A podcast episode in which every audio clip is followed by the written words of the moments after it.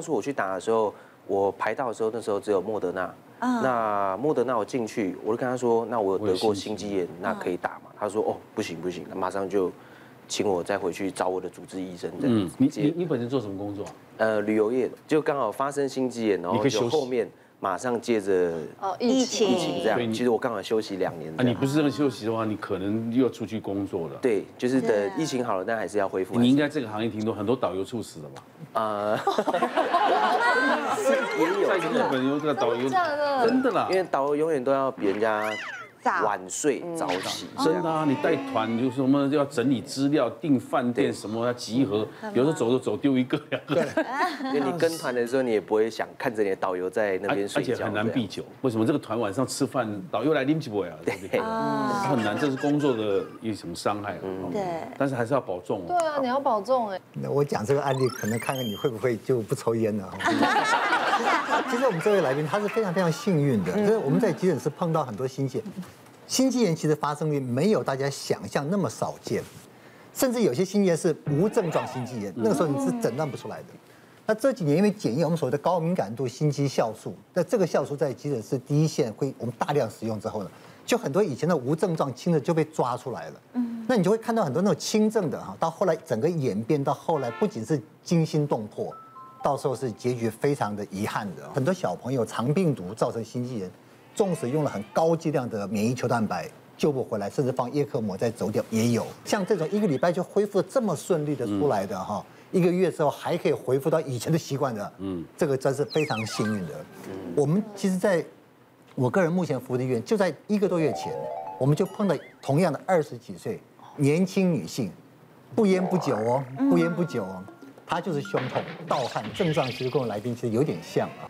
今天一做完之后，医生第一眼看起来说，这个百分之九十就是心肌炎，因为它的变化太明显了。但是还有百分之十不敢确定是不是心肌梗塞。同样的，他被送到这个心导管室，医师很快的做完三条大血管、主要血管通的，啊是通的。可是医师不敢跟他讲说一个好消息，一个坏消息，因为 他就是坏消息，因为心导管做完算是通的，接下来就休克了，转加护病房。立即放叶克膜，因为毕竟还是比较年轻一点，大概放了一两个一个多礼拜，不到两个礼拜，叶克膜就脱离了。那脱离心脏，经过两个礼拜的休是完全休息，因为叶克膜帮你心脏在嗯嗯在在做做循环的功能嘛哈。把叶克膜脱离掉之后，心脏尝试给它恢复，哎，跳的 OK 还可以，还可以。那当然他做了他快一个月，快一个月他出院了，啊出院。那他现在会怎么样？第一个，心脏目前一定是明显受影响。所以他走一走，动一动，稍微活动就会有点喘，有点，喘，会不会完全恢复？没人敢讲，啊，因为你心脏功能真的很不好的心肌炎救回来之后，到后期慢慢慢慢衰竭掉，医生跟你说要换新的也大有人在。那刚刚讲说蚊虫叮咬跟心肌有什么关系？我们知道蚊虫是一个病原的媒介。嗯，日本脑炎，嗯，登革热，嗯，兹卡病毒，啊，我可以讲一大堆哈。那另外还有很多的原虫，比方说疟疾，嗯，哦，所以蚊虫它是个媒介。那很多的一些这个这个这个细菌、病毒、原虫，或是什么像这表示恙虫，嗯，哦，这种的其实被叮咬的时候，它也都有可能会造成心脏发炎。嗯，所以刚刚刚才是有提到一个重点，为什么大家一直呼吁说去野外去做户外运动的时候，穿长袖、穿长裤，嗯，啊，就是避免一些这个不只是蚊虫啊，或者这个大自然环境、户外的一些这个叮咬，你运气不好碰到就会发生这种事情，嗯，啊，所以心肌炎很小，要呼应一下贾医师，贾医师刚刚说我们高先生非常的幸运，对，因为在心肌炎的患者有一部分确实可以完全的恢复，嗯，所以如果高先生就是属于那种可以完全恢复的患者，他那他非常的幸运，幸运，他应该好好保重保重自己的身体。对啊，来下一个看这个，哎。甲状腺风暴哦，没有，其实我在呃甲状腺机能亢进这个症状，其实我在十八十九岁我就有了，嗯嗯，那个时候一直检查不出来，是因为大概是已经是二十几年前的事情，那时候连内分泌的这个科别都很少，然后那时候我已经进呃所有几乎大医院全部都检查过，因为我觉得很奇怪，我在晚上睡觉的时候哦。我手不用这样捂着，因为我们要听到自己的心跳声，我们是不是手要这样子捂着？嗯，然后就会跳咚咚咚。我不是，我只要躺在那边，我就可以听到我心跳声。嗯，然后我平均都在呃心跳平均都在一百以上，嗯，大概甚至于有到一百零六、一百零七这样子，那是我正常的心跳数。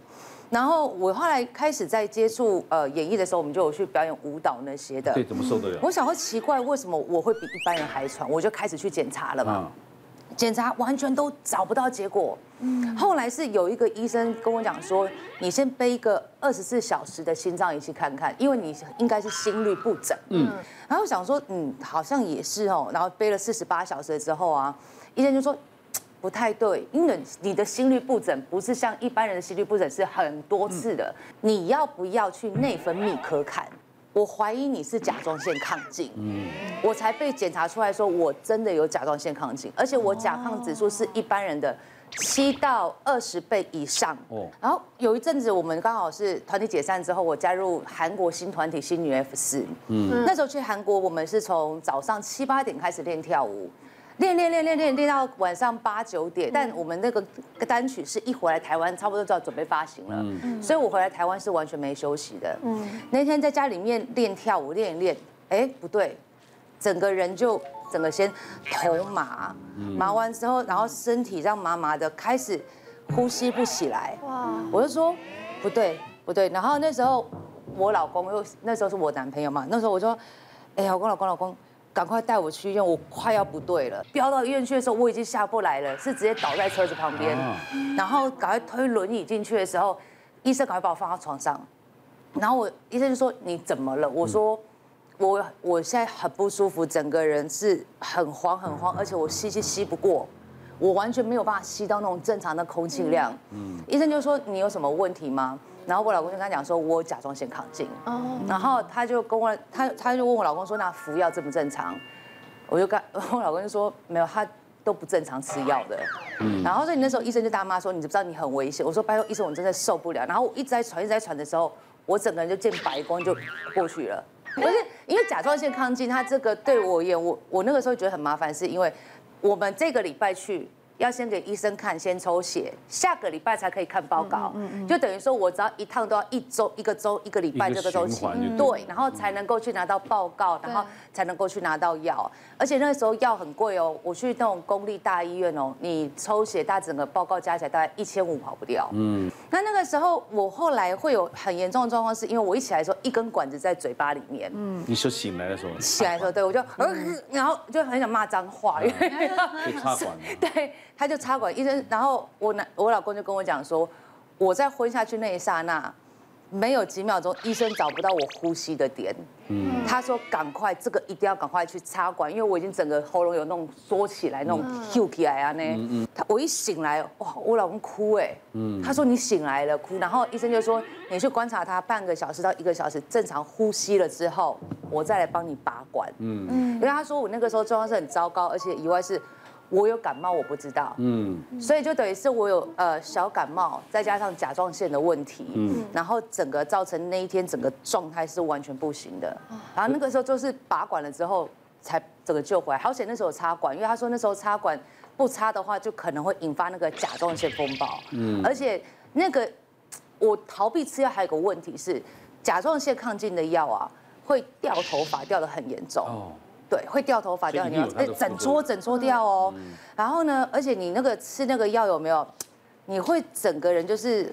有点像那种镇定剂的那种感觉，就整个缓下来会慵懒，会慵懒，会慵懒。对对，所以你有体会到很严重的时候吗，对。有，而且甲状腺亢进会让那个时候我每次要那一阵子啊，它除了你睡觉时候心脏跳起来很不舒服以外，你会随时陷入一个很恐慌的状态。嗯嗯，就是你会整个人很慌很慌说。